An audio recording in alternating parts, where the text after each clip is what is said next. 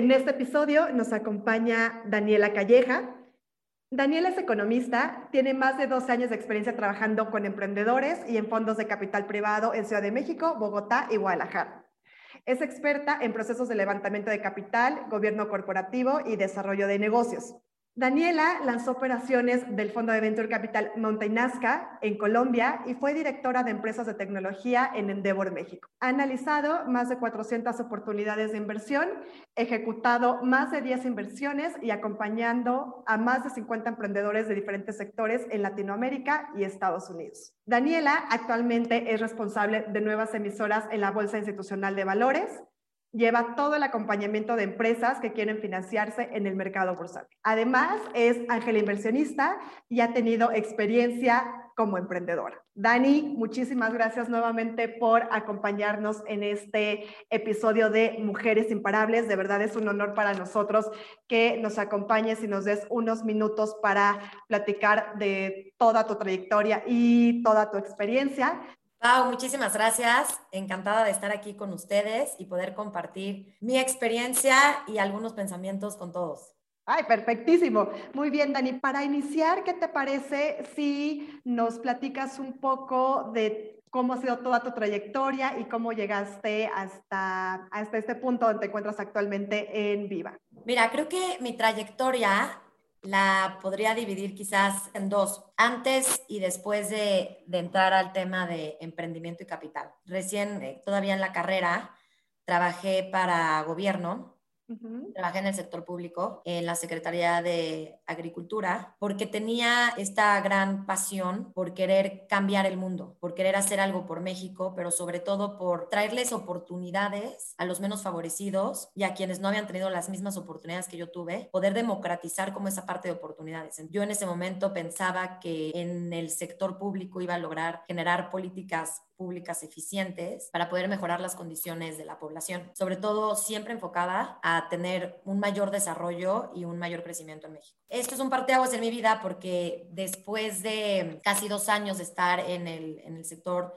público, me doy cuenta que había una forma más eficiente de poder transformar a México y poder realmente lograr este desarrollo en la economía. Y entonces fue que me incorporé a Endeavor. Y Endeavor fue donde realmente me di cuenta que a través de emprendedores y a través de esta innovación que se empieza a dar en los mercados, que se empieza a dar en las economías, es cuando realmente los países empiezan a tener crecimientos acelerados y cuando realmente se empiezan a dar las condiciones para que más personas puedan tener oportunidades, porque estas empresas siempre están tratando de mejorar cómo nos cómo transaccionamos, los servicios que existen, cómo dar más acceso a quizás productos o servicios eh, a toda la población. Entonces, fue ahí donde me apasionó realmente la vida, la historia de los emprendedores, porque son personas que todos los días están cambiando historias,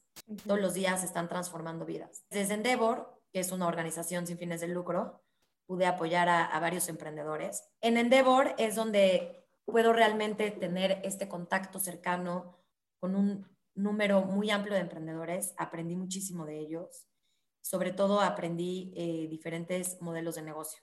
Ahí fue cuando realmente pude encontrar esta pasión por apoyar emprendedores, por brindar acceso, por darles oportunidades, porque ellos a su vez generan oportunidades y transforman vidas. Claro. Al final de, de mi periodo en Endeavor estuve a cargo de empresas de tecnología, pero te estoy hablando que en, este, en esta época pues ese fue hace 10 años. Hace 10 años no estaba tan desarrollado todo el mercado ni de emprendimiento, ni de tecnología, ni de capital. Y fue una adopción que se ha dado y una aceleración en, en la penetración que ha tenido todo este tema en México y en los países latinoamericanos en los últimos años. Gracias a esa ola en donde empezaron a haber empresas de tecnología, de base tecnológica, es que en Endeavor pudimos crear un, un, un programa que se llama TechTrack, que fue diseñado exclusivamente para poder apoyar empresas de reciente creación que tuvieran base tecnológica y que Endeavor pudiera brindarles los servicios de mentoría, acompañamiento,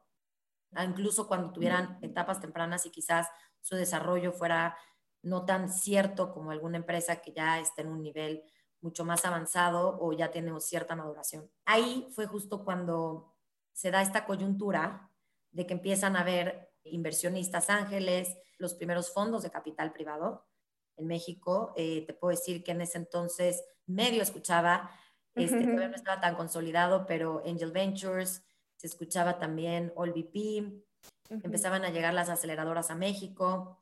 Entonces empezaron a generar todos estos agentes que han sido y que en ese momento fueron de apoyo para los emprendedores. Entonces ya empezaba a existir esta base de apoyos para emprendedores y con eso se iba a empezar a detonar lo que es hoy eh, todavía, bueno, todavía no desarrollado al 100%, pero lo que es hoy ya un mercado y una industria de emprendedores y de capital privado y de capital de riesgo, venture capital, de capital ángel, capital semilla, ya mucho más desarrollado. Sí, porque estamos hablando, perdón que te interrumpa, Dani, de hace 10 años, ¿verdad? Cuando comenzó ese, ese inicio de los fondos de capital privado. Empezó hace 10 años, pero creo que el arranque fue hace un poco menos, fue hace quizás unos 8 años. Y fue, y algo que, que, pasó es que con la llegada del, y la creación del INADEM, mm, sí. fue cuando ya realmente se detonó este, este crecimiento naciente de toda esta industria que hoy conocemos y que hoy pues ya tenemos historias de éxito que ahorita platicamos de esas, pero sí. que ya podemos empezar a ver y ya podemos empezar a sentir, ya podemos empezar a tocar todas estas este, cuestiones que parecían este, lejanas. Creo que la llegada del INADEM al generar los incentivos gubernamentales adecuados para poder tener varios fondos de capital semilla en México fueron determinantes para que el emprendimiento tuviera el desarrollo y el, desenvolvimiento que está teniendo actualmente.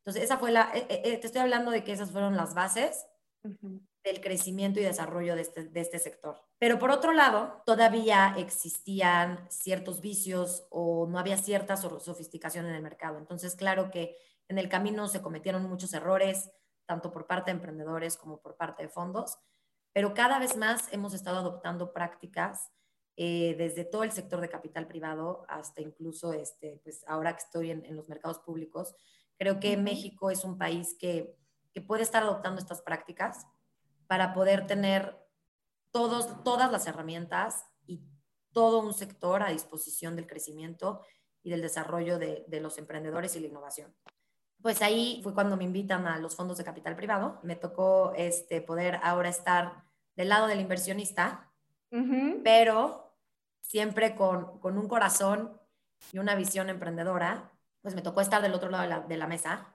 Sí. Y eso también fue algo que me ayudó mucho porque al estar, al haber conocido los dos lados de, de, la mesa, para el tema de negociación, para el tema de entender los incentivos, para el tema de entender qué es lo que mueve a cada actor, Creo que es algo que, que, me ayudó mucho y que me ha ayudado mucho en mi carrera y que puede sonar muy simple, pero creo que es de, de alto valor y creo que se puede generar mucho beneficio para ambas partes, tanto el dark side, que lo voy a poner entre comillas, pero pues el dark side, que son los inversionistas que cada vez son menos darks, y el bright side, que son los emprendedores. El poder comunicar esas dos partes es algo que, que creo que, que, puede llegar a ser un arte y que también da mucho impulso para que se puedan generar buenos deals y que se puedan generar posteriormente rondas de inversión y que realmente la empresa logre su máximo potencial. Sí. Como sabes, el financiamiento es básico para que las empresas logren este potencial. Entonces viví esto desde el lado de Mountain Nazca en México. Mountain Nazca era un fondo regional, entonces es ahí donde me toca ir a abrir y a lanzar operaciones del fondo en Colombia y estuve dos años allá, haciendo inversiones allá lo cual pues me ayudó y me dio una perspectiva pues regional y a la vez el poder conocer un mercado como Colombia, por ejemplo, en donde se puede hacer muy bien una prueba piloto, se puede hacer muy bien un product market fit y de ahí poder escalar las compañías a nivel regional o incluso a nivel global, ¿no? Como tenemos el ejemplo de Rappi, ¿no? Que es una empresa que ha tenido crecimientos sin precedentes y que ha tenido crecimientos y un posicionamiento a nivel internacional importante y logró realmente probar su producto, hacer esta prueba de product market fit, tener tracción en Colombia y luego, luego salir a expandirse a otras economías, ¿no?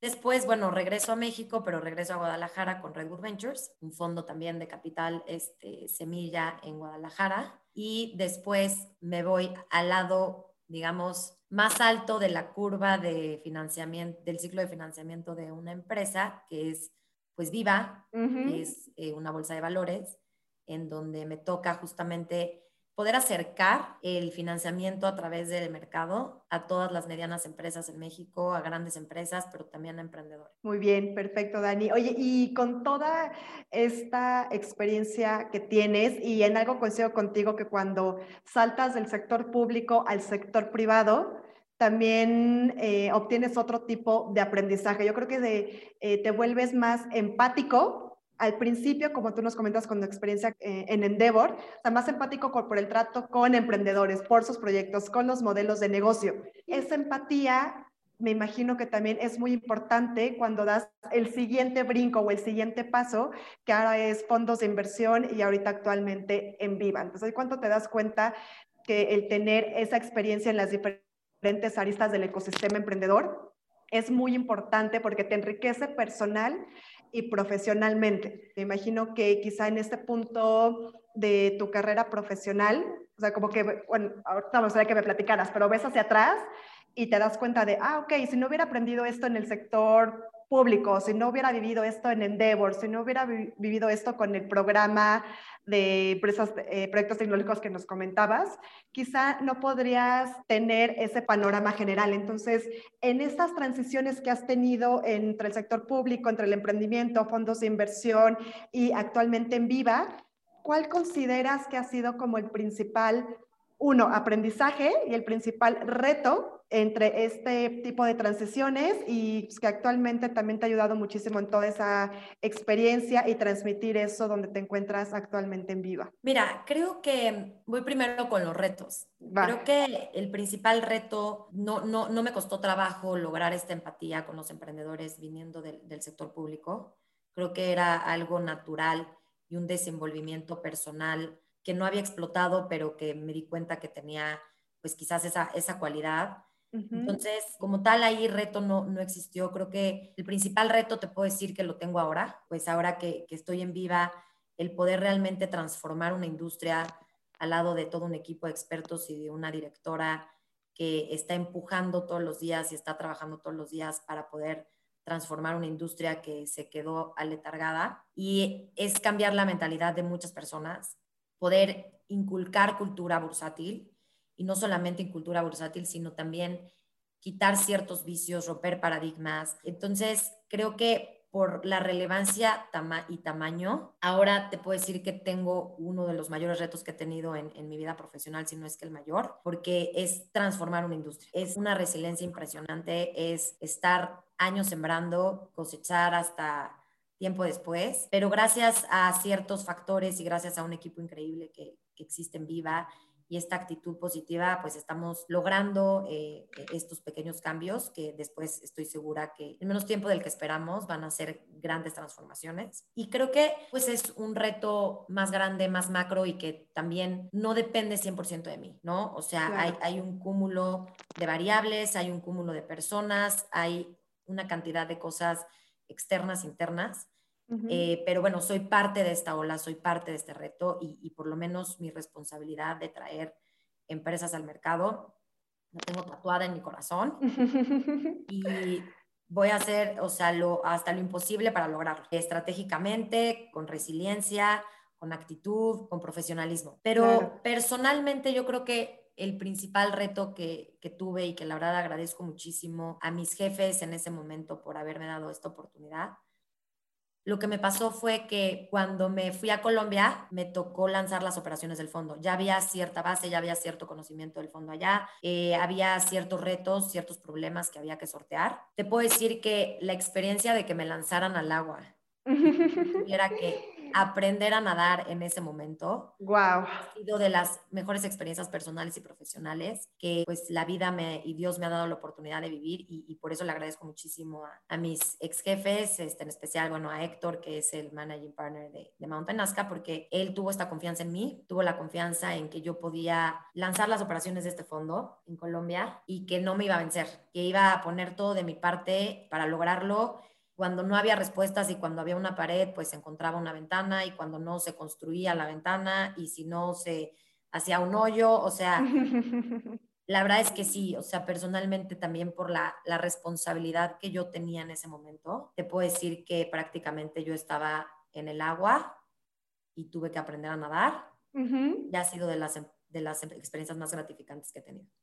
Oye, Dani, y en toda esta mm, experiencia que nos platicas del, del fondo, y me parece un, un, excelente ejemplo que pusiste, porque la mayoría o muchas de las veces es así, o sea, no estás siempre 100% preparada para el siguiente reto al que te enfrentas, sino más bien el verdadero reto es que tú lo tomes, tomes al toro por los cuernos y digas, yo sé que puedo, yo sé que puedo y lo voy a hacer porque tengo las bases, tengo los cimientos.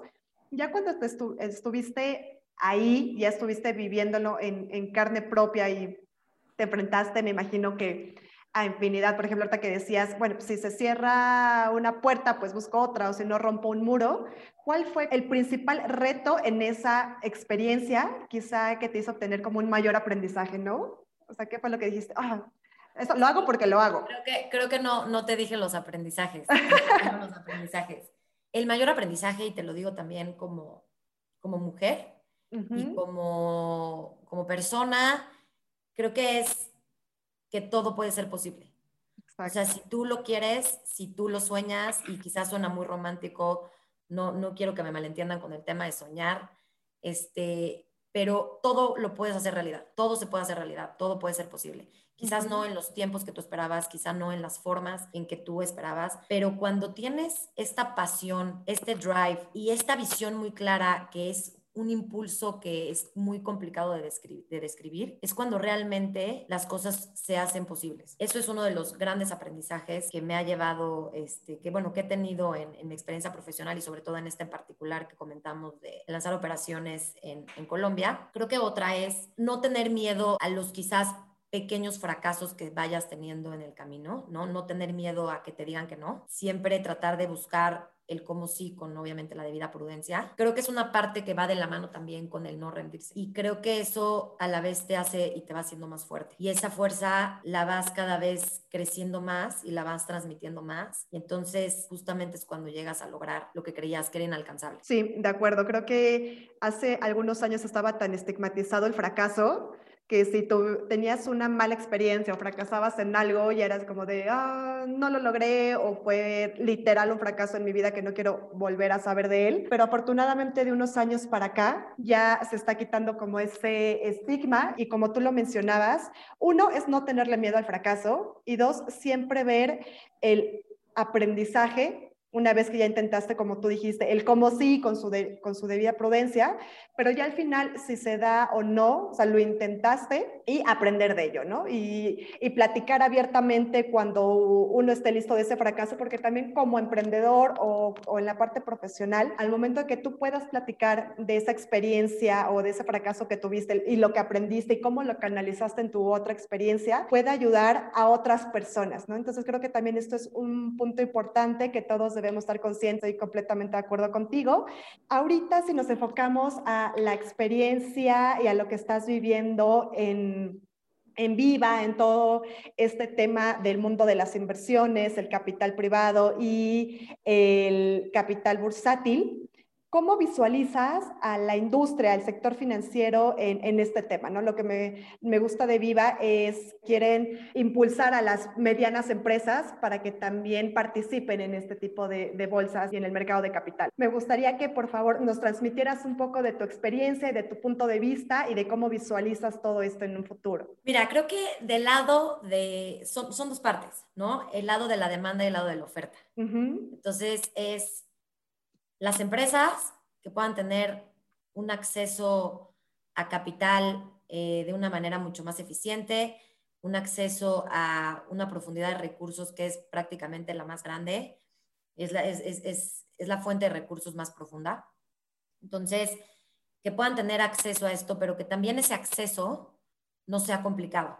Por eso en, en Viva, pues eh, y otra vez regresando, Pau, al tema que, decimos de la empatía, un factor que también me ha ayudado en lo personal y creo que también Viva tiene ese ADN, porque cuando tú entiendes que un cliente lo que le cuesta, lo que trabaja para poder llegar a alistarse en, en bolsa, pues la verdad es que es cuando empiezas a, a poder ver cómo te puedes centrar en cubrirle las necesidades que vaya teniendo en el camino. Y te estoy diciendo que este camino puede ser un camino de desde seis meses hasta 12, hasta 18, 24 meses, en donde es una lucha constante y un cierre de puertas. Y es algo, creo que muy apasionante, con mucha adrenalina. Hay altas, hay bajas, montaña rusa.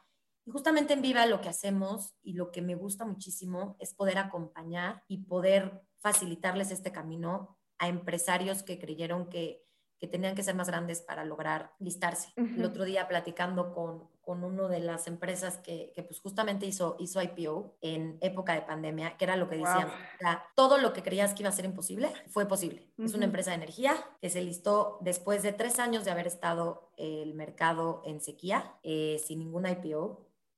Se listó en una pandemia mundial, en una de las peores crisis sanitarias y quizás económicas que ha tenido eh, el mundo, y también ante un entorno complicado en el tema de energías renovables. Y él decía, a mí me gusta este tema de poder cambiar las situaciones, o sea, la situación es complicada, pero yo transformo esa situación en una oportunidad. Creo que eso es lo que, lo que estamos haciendo en Vida. Y entonces, al hacer más eficiente este camino, nosotros estamos acercando a más empresas. ¿Cuál es mi sueño? Mi sueño y quizás también, obviamente, el, sueño de Viva y la visión de Viva es que muchas más empresas puedan acceder al mercado y empresas de, tamaños medianos.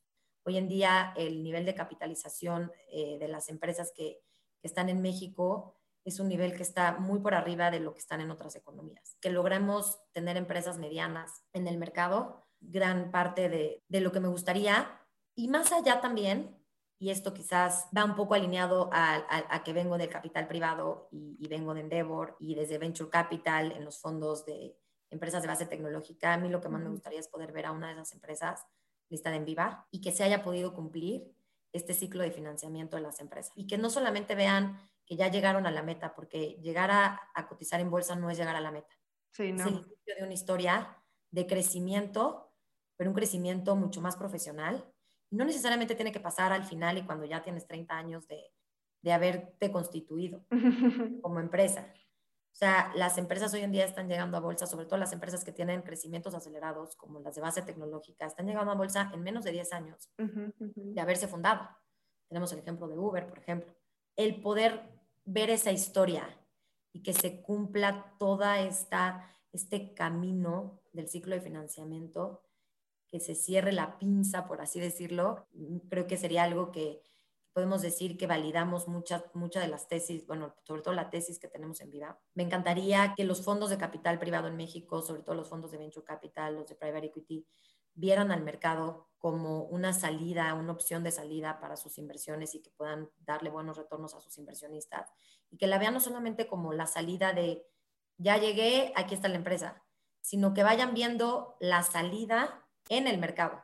Que se lista la empresa y que esté cinco años y que entonces el fondo vaya saliendo, pero que vean al mercado de valores como un aliado de un sinfín de oportunidades y de un inicio de una historia de crecimiento. Y para lograr eso, obviamente, pues tenemos que generar las condiciones. Y por eso en Viva hay este, una agenda regulatoria muy importante, hay ciertas políticas en donde estamos influyendo para que se puedan generar mejores condiciones, para que tengamos un mercado mucho más competitivo. El hecho de que hoy existe una segunda bolsa habla de que realmente se pudo romper con, creo que el único monopolio que quedaba en México. Esa parte, pues tenemos que generar las condiciones. También el otro lado, que es la demanda, que son los inversionistas. También hay mucho tema que sofisticar ahí y mucho tema que crecer ahí. En México existen 200 mil cuentas de casas de bolsa. Desde la llegada de, de Viva hace dos años, ya crecimos ese número a 500 mil. Y todavía falta mucho por hacer. Y que también toda la gente pueda decir, oye, yo puedo tener una cuenta en una casa de bolsa y puedo invertir en el mercado y puedo invertir en las empresas, en las mejores empresas que son las que están en, en el mercado de valores y empresas también con las que yo me siento identificada. Estaríamos logrando este, este ciclo y cerrando muchísimas brechas y pudiendo poder, y con el chance de poder tener una economía con un desarrollo mucho mejor. Entonces, creo que también ahí del lado de los inversionistas hay muchos retos en la parte de inversionistas institucionales, tanto de sofisticación en cuanto a las valuaciones, como también de nivel de riesgo, en la parte de los inversionistas retail, eh, pues hay que crecer eso, hay que tener educación bursátil. En Viva estamos haciendo eso. Creo que si me preguntas, encantaría poder ver un mercado, como le decimos, bollante,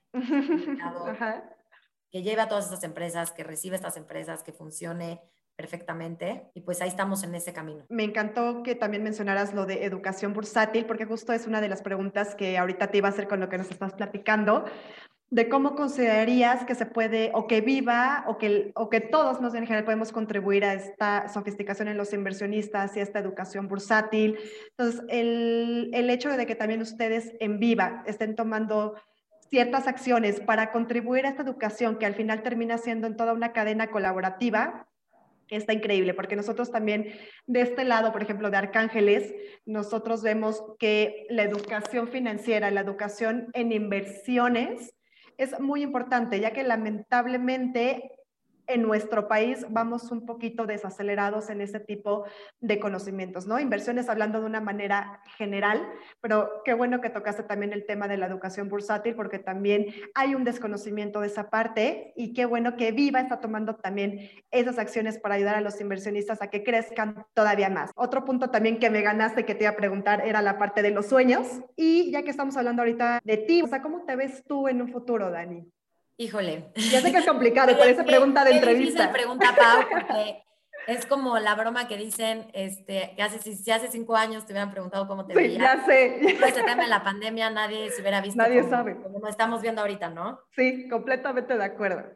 Mira, creo que profesionalmente me veo estando en una trinchera en donde siga transformando y siga rompiendo paradigmas y siga teniendo retos y pueda seguir acompañando emprendedores desde el punto en donde esté, ¿no? Ya sea, eh, pues obviamente en viva, creo que todavía me quedan años para poder lograr ciertas cosas, pero también creo que desde el lado también del capital privado, del venture capital, también hay muchas cosas por hacer ahí. Entonces, me veo en este mismo sector, me veo este, ayudando empresas, me veo acompañando, me veo generando oportunidades eh, y sobre todo generando oportunidades para quienes generan otras oportunidades. Claro.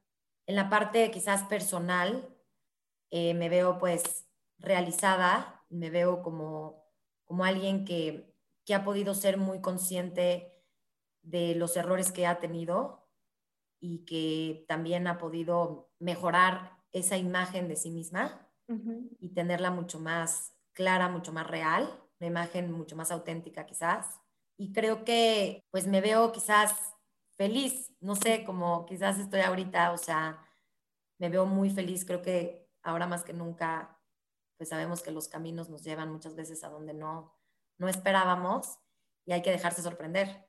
Sí, completamente de acuerdo, eso me encantó. Y entonces, pues me veo con buenas sorpresas, pero siempre con este drive y esta pasión por ayudar a los demás y por ayudar y desarrollar a México. Perfecto, muy bien, Dani, muchas gracias. Y aprovechando, ya, ya, que, te tenemos que te tenemos aquí, que estamos platicando, que nos transmitiste muchísimos consejos, también tu experiencia, para todas esas mujeres que nos están escuchando, que quieren adentrarse en el mundo de las inversiones, pero quizá uno, por esto que platicábamos del desconocimiento, no saben por dónde comenzar. ¿Qué es lo que les recomendarías Dani, para dar ese primer pasito?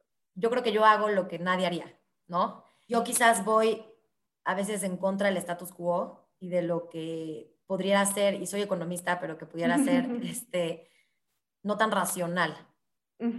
y, y, esa parte a mí me ha ayudado mucho porque me ha ayudado a aventarme. Y creo que el aventarte naturalmente te trae cosas buenas.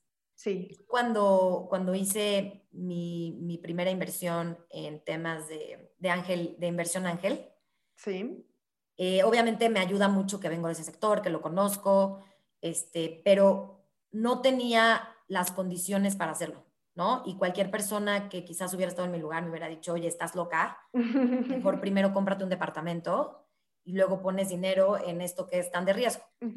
Pero pues yo también vivo de eso, respiro de eso, me encanta, tengo pasión por eso, pues pon tu dinero ahí, ¿no? Entonces, a pesar de que racionalmente no estaba todo perfecto para que yo lo pudiera hacer, tenía lo necesario para hacerlo y me aventé a hacerlo. Y eso, o sea, el dar como ese pasito fue como una chispa que empezó a mover en un engranaje. Y ese engranaje, vamos ahorita a suponer que es una bola de nieve positiva. Eso me trajo otras cosas positivas y eso después me trajo más cosas positivas. Quizás el dar ese pasito, que sabemos todos perfectamente cuándo es ese pasito, como ese brinquito que tienes que dar, es lo que a mí me ayudó y eso me ha traído cosas mucho más positivas. Mi consejo y quizás a cualquier mujer o no mujer este, que quiera invertir es dar ese pasito y no esperar a tener las condiciones perfectas, aunque tengas las necesarias, para poder invertir en algo que a lo mejor no suena tan racional, pero que ya ahorita también hay mucho más casos de éxito que antes, que se avienten prácticamente. Creo que el otro es y por experiencia también, que si van a invertir en algo, pues que también se, se informen y, y, que tengan el conocimiento de mercado y que, y que tengan esta curiosidad y que la curiosidad sea alimentada por más conocimiento y más curiosidad y más conocimiento. Eso también va a empezar a traer cosas más positivas y, se va, y, van a poder empezar a profundizar. No tienes que tener un número determinado en tu, en tu cuenta de banco para poder empezar a invertir eh, creo que acercarse a plataformas como lo es Arcángeles, acercarse a, gente que conoce, a eventos, ahorita que los eventos pues son digitales es mucho más fácil acceder a ellos, empaparse, conocer, probar eh, y aventarse. Perfectísimo, me encantó esa, esa serie de consejos, creo que a veces es lo que más cuesta trabajo, ¿no? El decidirte, bueno, ya, me aviento, voy, entonces... Y que no sientan que porque no son financieras, porque luego eso nos pasa mucho a las mujeres, no están tomando una buena decisión o no van a invertir bien o van a perder su dinero. Creo que también el tema de asesorarnos y de tener mentores es muy importante. A mí siempre me ha gustado escuchar, escuchar opiniones, soy muy curiosa, pregunto, hágalo y así van a ir construyendo también su propio criterio y, y su propia tesis de inversión. Y algo bueno, siempre hay un efecto multiplicador ahí. Y entonces eso es lo que queremos lograr en México, pero también lograr con uno mismo. Muy, muy bien, Dani, pues muchísimas gracias. Fue un gustazo enorme compartir este episodio contigo. Eh, ya llegamos a la recta final de este episodio, se me pasó como, como agua, la verdad. Y antes que nada, mil gracias. mil gracias por darnos un espacio. De verdad que nos has brindado mucha inspiración, nos has dado muchos tips y bueno, para concluir, obviamente no puede faltar la pregunta que nos encanta hacer. ¿Qué hace a Daniela una mujer imparable? Uy, a ver, hemos dicho varias cosas. Voy a decir dos cosas, pero creo que algo que me hace ser imparable es el simple hecho de ser mujer. Y él tiene muchas ventajas en muchos aspectos. Creo que eso eso quizás es lo que, lo que puede hacerme imparable, pero regresando y quizás diciéndolo de otra manera, el tener fe en mí misma, el tener confianza en que se pueden lograr las cosas, en que puedo lograr las cosas, tengo esta capacidad, gente que me quiere, tengo como cuestiones positivas, entonces creo que esa parte es lo que te puedo decir que, que me ha hecho imparable, aunque a veces también me ha tocado a veces que, que creía que tenía que parar o que incluso paré. Y que es más que válido, Es muy válido también. Creo que también lo que hace imparable, o sea, lo que yo creo que hace imparable es las veces que me he levantado. Las veces que, que me he caído y me he levantado, te da esta fuerza que decíamos de seguir adelante y entonces sigues más adelante. Ya. Claro, es como un doble o triple impulso. Perfecto, Dani. Pues muchísimas gracias otra vez. De verdad fue un gustazo tenerte aquí en este episodio de Mujeres Imparables. Gracias. Muchas gracias a todos y nos escuchamos en nuestro siguiente episodio. Recuerden que si quieren aprender más de inversión, los invitamos a crear su cuenta en www.arcángeles.com, donde podrán acceder a más de 100 contenidos educativos para emprendedores e inversionistas.